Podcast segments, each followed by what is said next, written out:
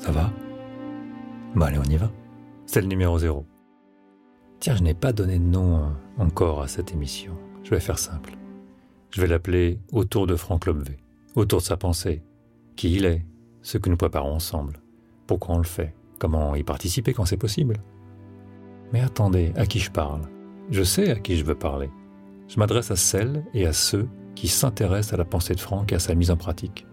Si vous connaissez peu Franck, alors commencer par euh, cette série d'émissions est une bonne idée. Vous allez pouvoir aller à l'essentiel et déterminer s'il y a quelque chose à prendre pour vous dans ce que nous proposons. Je m'appelle Arnaud. Il y a quelques années, je me suis mis dans la tête que la pensée de Franck était d'intérêt public. Et j'ai décidé de l'aider à la structurer et à la faire connaître au plus grand nombre. Et quand je dis au plus grand nombre, c'est vraiment au-delà de nos frontières. En écrivant la nouvelle version du site de Franck, je me suis dit, et si je réalisais un petit programme audio d'introduction à Franck, sa pensée et à sa mise en pratique Et si je vous faisais écouter ce que je n'ai pas prévu diffuser, comme des passages de nos discussions préparatoires ou des extraits de nouveaux programmes avant diffusion sur YouTube Il faut savoir que j'enregistre tout. Alors, qu'est-ce que tu connais de Franck Dis-moi? Ça enregistre déjà? Ouais, ouais, ça enregistre déjà. Non, de toute façon, il enregistre tout le temps, c'est un, un, renard des sables, lui. Ça, par exemple, je l'ai enregistré il y a dix jours, au studio à Paris. Franck avait fait l'aller-retour d'Ardèche pour tester une série de programmes gratuits. En l'occurrence, il s'agissait là d'une rencontre de Franck avec des jeunes. Je voulais voir comment Franck formulerait ses idées à des jeunes de 20-25 ans. C'était intéressant d'ailleurs parce qu'il leur parlait comme à son fils. Je vais diffuser euh, prochainement les deux épisodes. Bref, là, je vais vous partager des audios que je n'ai pas encore diffusés pour deux d'entre eux. Le premier dure trois minutes. Il pourrait répondre avec légèreté à la question Mais Franck, comment ça marche la vie? Vous m'avez peut-être déjà entendu parler du gars qui voulait monter euh, une baraque à frites sur le port de Marseille. Ça vous dit quelque chose? Le gars, il est dans son canapé comme ça, en train de fumer des joints, tu vois. Puis en train de réfléchir avec son projet, qu'est-ce qu'il pourrait faire de sa vie. Puis ce serait bien quand même que je monte une baraque à frites sur le port de Marseille. Ah, ça c'est cool. La patate, ça coûte tant. la barquette, machin. Putain, je vais encaisser. Puis un max de monde. Je vais monter une baraque à frites sur le port de Marseille. Puis le gars continue de réfléchir. Puis il se dit, ouais, en même temps, Marseille, il fait 40 degrés la moitié de l'année. Est-ce que les frites, c'est vraiment ça l'idée? Ah, puis il y a McDo aussi qui est là sur le vieux port. Donc des frites, il y en a déjà. Laisse tomber. Puis, bon, il s'est rien passé. Puis, autre version. C'est le gars qui est là dans son canapé, qui se dit, ah, ce serait bien que je fasse euh, une baraque à frites sur le port de Marseille. Ah oui, ça c'est une bonne idée. Et hop, il lève son cul. Et là, il bouge et il va à la chambre de commerce et d'industrie parce qu'il se dit, allez, je vais monter une baraque à frites sur le port de Marseille. Et là, il est en train d'attendre dans la file d'attente, et puis il tombe sur un gars qui est à côté. Il dit, qu'est-ce que vous faites? Bah, Moi, c'est parce que je vais monter une baraque à frites sur le port de Marseille. Ah bon? Le gars à côté lui dit, ah, c'est marrant que vous disiez ça, parce que moi, je suis sur un truc un peu pareil, mais je suis tombé sur une, euh, formation où euh, on nous forme à faire des, des crêpes. Là, euh, euh moi, je monte une crêperie. Et euh, du coup, euh, je pars la semaine prochaine à Brest. Et alors là, là, on cartonne parce que sur les marchés de Noël, les crêpes, mais alors là, mais c'est ahurissant ce qu'on rentre comme pognon. Et en fait, il y en a pas du tout. Je me suis renseigné. Les gars, putain, mais c'est quand même pas mal ton truc. Il dit, mais viens, putain, cette formation, elle est top. Et le gars, en fait, se retrouve, hop, il est parti pour euh, le Saint-Brieuc où il va faire sa formation de, de crêpes.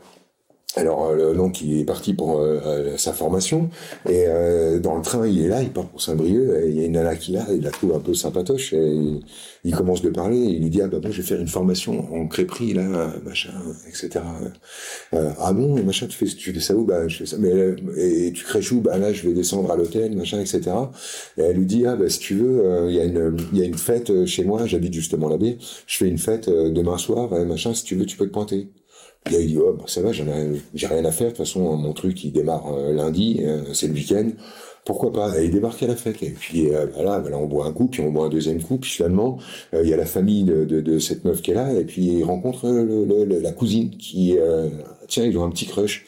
Puis il commence de vivre un truc avec la cousine. Puis alors finalement, finalement, bah, finalement, bah, tout ça, il pouvait pas le voir depuis son canapé. Et c'est comme ça que ça se fait une vie. Mm. Parce qu'en fait, si tu crois depuis ton siège pouvoir regarder l'avenir et dire ça c'est une bonne piste, ça c'est une mauvaise piste, tu te plantes. Mm. Tu te lèves, tu bouges et les pistes apparaîtront. Parce qu'en en fait, quand on est sur son canapé, on réfléchit avec son intelligence. Lorsqu'on se lève de son canapé, on se met en contact avec l'intelligence du vivant. Opportunité, rencontre, surprise, hasard. Et l'intelligence du vivant, c'est autre chose que la nôtre. Les deux autres euh, sont deux moments où Franck raconte un bout de son enfance qui explique en partie cette capacité de lire à travers nous avec tant de facilité.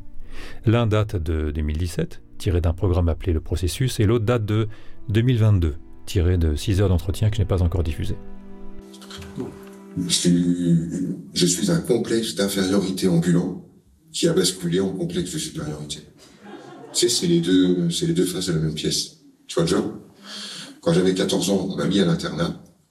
Tu vois, et je me suis pointé dans un internat avec des mecs qui avaient 16, 17, 18, 19 ans. Tu vois Et moi, j'avais 14 ans. Quand je suis arrivé dans le truc, moi, j'avais encore un zizi. Eux, ils avaient une bite. Et pendant un an, j'ai flippé tous les jours qu'on vienne me choper dans mon lit parce qu'ils arrêtaient pas de faire des conneries avec les plus jeunes du truc. Alors le soir, quand je me couchais, je démontais la tringle à rideau de ma petite penderie. Et je dormais avec une barre de fer. Ça a duré pendant un an. Pendant un an, je dormais avec une barre de fer contre moi. L'année euh, d'après, j'ai redoublé cette année-là. Parce que de toute façon, j'étais focalisé sur un truc, c'était pour moi survivre. Et euh, l'année euh, d'après, j'ai découvert que euh, avec euh, une langue un peu acérée, un peu de cynisme, un peu d'ironie, euh, au bon endroit, c'était plus puissant que la barre de fer. Et là, en fait, j'ai pris toute la classe et je les ai ridiculisés devant tout le reste de la classe et toute l'année. Et je me suis rendu compte qu'en fait, avec le, ma langue, j'avais bien plus de pouvoir qu'avec mes muscles. Et c'est là, en fait, que ça, c'est comme ça finalement que j'ai commencé de voir que je pouvais voir, euh, comment fonctionnait l'autre en face et comment je pouvais toucher et l'endroit où il fallait appuyer pour que l'autre se, se démonte, si tu veux. Et donc, ça a commencé sur ce truc-là.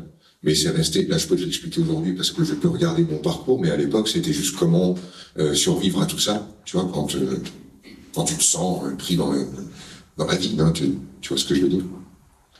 Et puis donc après, bah, ce talent, je l'ai utilisé pour faire du business, puisque c'est toujours le même truc. Quand tu vois ce que l'autre veut entendre ou pas entendre, bah, tu sais exactement comment l'attraper pour lui vendre un truc ou pas, tu vois. Et puis j'ai fini par écouter les gens autour de moi qui m'arrêtaient pas de me dire tu devrais, tu devrais, tu devrais, quand même tu devrais. Et puis il y a euh, 7, 8 ans de ça maintenant, euh, je me suis lancé, j'ai fait mes premiers euh, stages, alors j'ai réuni un groupe, et puis euh, voilà, on a blablaté, et puis, puis c'est devenu ça, et puis aujourd'hui voilà, on en est là. Quoi. Il y a un, truc en fait que je, voudrais dire, mais qui est, si subtil, qui est pas qui pas facile, si tu veux, c'est que j'essaie de faire comprendre que lorsque tu euh, euh, vis une émotion douloureuse, euh, il est légitime que tu te mettes à développer des stratégies de défense. C'est normal, tu vois. c'est ça, se tient. Euh, par exemple, euh, euh, gamin dans une cour d'école, tu fais partie de ceux qui en prennent plein la gueule. Tu vois, c'est tu n'es pas, tu fais pas partie des enfants populaires de, de l'école et c'est douloureux. Donc, tu établis des stratégies. Euh, ces stratégies de, défense, elles sont judicieuses, elles sont parfaitement judicieuses à un certain moment de ta vie. Si tu continues de les pratiquer lorsqu'il n'y a plus d'attaque, c'est toi l'agresseur. Et c'est hyper important de capter ce truc-là, mais c'est subtil à comprendre. Si euh, euh, Imagine en fait que je communique avec toi. Je suis en train de parler avec toi, je te connais pas. T'arrives, tu commences de me parler et de me dire euh, bonjour, euh, euh asseyez-vous, euh, parlez-moi de, de, de, de, vous, etc. Et que juste en préambule, je te dis oui, mais allez-y doucement, hein, allez-y doucement parce que hein, faut, ne me parce que allez-y doucement parce que hein, moi j'ai déjà alors j'ai pas envie que vous me hein, alors je suis déjà en train de faire de toi un un salaud potentiel. On en est là. Je suis déjà en train de faire de toi quelqu'un qui, a priori, euh, pourrait chercher à me faire du mal. À me protéger de toi alors que t'es pas en train de m'attaquer, je suis déjà en train de te placer dans une posture d'agresseur. Et mettre les gens dans des postures d'agresseurs lorsqu'ils n'ont pas agressé, c'est agressif. Se défendre des gens qui n'ont rien produit, c'est agressif. Avoir un système de défense hyper alambiqué, euh, hyper euh, sur le sur le vif comme ça, euh, parce que attention, moi, faut pas me, c'est hyper agressif. En fait, les, les gens ne s'en rendent pas forcément compte. Mais si tu passes ton temps à te protéger de ce que les autres sont en train de te faire ou pourraient te faire, alors qu'il ne se passe rien, c'est toi l'agresseur. C'est hyper agressif de mettre les gens dans des postures de bourreau a priori avant même qu'ils aient ouvert la bouche. Et euh, c'est ça le truc subtil qui reste souvent invisible aux, aux, yeux des gens, c'est que leur système de défense, il est légitime quand ils avaient 8 ans dans une cour d'école. Est-ce que c'est encore légitime dans un monde d'adultes où en fait personne va te lancer des cailloux et te voler ton goûter? Et si ton émotionnel il n'est pas traité, eh ben en fait tu vas continuer d'agir avec les gens comme ça. Et tu ne vas pas comprendre pourquoi ils continuent de t'agresser. Mais ils ne continuent pas de t'agresser, tu viens de les mettre à une place de bourreau. Tu vas, tu vas être euh, étonné de pourquoi ils, te, ils continuent de t'agresser. Mais ils ne continuent pas de t'agresser. C'est toi en fait, qui, les plaçant dans, un, dans une posture de bourreau, euh, va leur demander de te recaler. Et là, tu vas te sentir agressé. Euh, c'est les mécanismes rampants, quasiment invisibles, mais il faut bien comprendre ce truc-là. Si tu veux, par exemple, moi, quand j'étais gamin, je me suis retrouvé dans, je me suis retrouvé à l'internat à un moment, et euh, il y avait une, une sale ambiance. C'était vraiment, euh, j'étais, j'étais vraiment flippé. Et j'ai euh, développé une, stratégie de protection qui consistait à, développer, si tu veux, une forme d'humour parfaitement cynique. Euh, ironique de, de, de, ces humours en fait qui sont juste là pour faire mal, pour abîmer, pour faire peur euh, où euh, le, ça consiste à révéler la faille chez l'autre euh, dans un groupe, ou tu vois. Et les gens se sont mis à, à faire attention avec moi parce que ils savaient euh, que j'allais pouvoir toucher à l'endroit où ça fait mal, et, etc. Donc la stratégie elle, a fonctionné, elle m'a servi. Euh, je me suis donc retrouvé protégé par les grands qui préféraient m'avoir de leur côté que, que pas. Et cette, cette stratégie a parfaitement fonctionné. Mais moi, j'ai gardé cette stratégie. Et euh, ça a fait de moi un con pendant des années. Mais un con, c'est-à-dire un gars qui euh, euh ne se rend pas compte euh, qu'il euh, il, il, il mettait les blessures des gens en scène, qu'il allait toucher toujours à l'endroit où ça faisait le plus mal, qu'il était... En fait, c'était lorsque il y avait plus de menaces et que je continuais d'utiliser ce système de défense, bah, j'étais un agresseur, tout bêtement. Et euh, c'est pas évident de se rendre compte parce que euh, au début, en fait, quand tu utilises une technique de défense, elle est légitime, elle est nécessaire. Et il est bon, en fait, à un moment donné, de se demander si les bourreaux sont toujours là pour justifier nos attitudes. Et euh, la plupart du temps, tu sais quoi? Les bourreaux sont toujours là, non pas parce qu'ils sont là physiquement, mais ils sont là parce que les émotions ne sont pas traitées. Donc, euh, comme l'émotion n'est pas euh, traitée, euh, que le, le truc n'est toujours pas vécu et qu'on a toujours besoin de notre coupable, mais en fait, on continue d'agir, de développer des stratégies de défense alors qu'il n'y a plus le moindre danger. Et c'est là que c'est nous qui devenons l'agresseur et c'est totalement invisible à nos yeux. C'est ce que je, je, voulais dire par l'exemple de cette cette personne qui se fait harceler au boulot, mais qui s'est pas rendu compte que pendant des années, c'était elle qui était en train de les harceler avec son système de défense super alambiqué face à des gens qui ne voulaient absolument euh, ni bien ni mal. Encore quelques informations pour euh, compléter ce numéro 0. Mon but est d'introduire, vous l'avez compris, à la pensée de Franck. C'est aussi de vous donner la parole, ce que je fais dans l'épisode suivant. En ce moment, je prépare des programmes gratuits qui vous donneront la possibilité de réagir et de me poser des questions que je pourrais éventuellement adresser à Franck lors des enregistrements suivants. Ça se passera sur Guilded, notre plateforme sociale, mais je vous en dirai davantage plus tard. Dans tous les cas, le meilleur moyen de rester informé sur nos projets en cours, sur les sorties de programmes gratuits comme payants, c'est la newsletter. Euh, vous pouvez vous inscrire sur le site de Franck ou sur le canet de bord. Pour le moment, et pour terminer ce numéro 0, je vous invite à une immersion sensorielle, un petit voyage dans l'ambiance sonore de Berlin, histoire de changer nos repères. Dans le prochain épisode, nous aborderons la question des effets lobvés. En quoi Franck pourrait-il changer votre vie?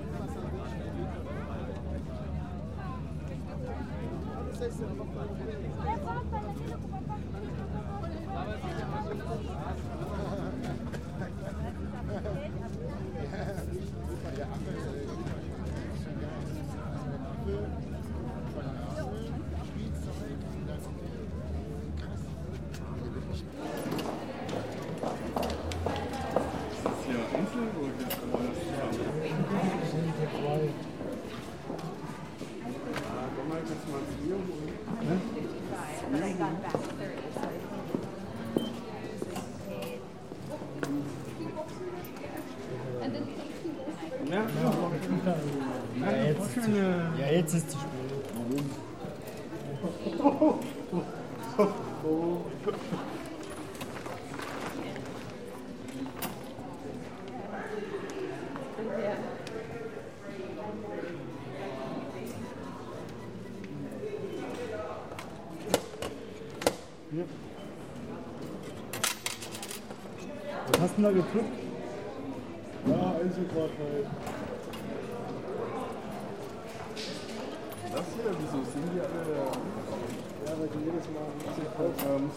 Blues sehen die anders aus dem der Westbahn sehen die anders aus dem die U-Bahn. Warten wir mal.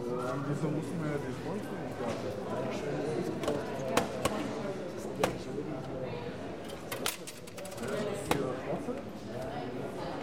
ist der gute Sommer und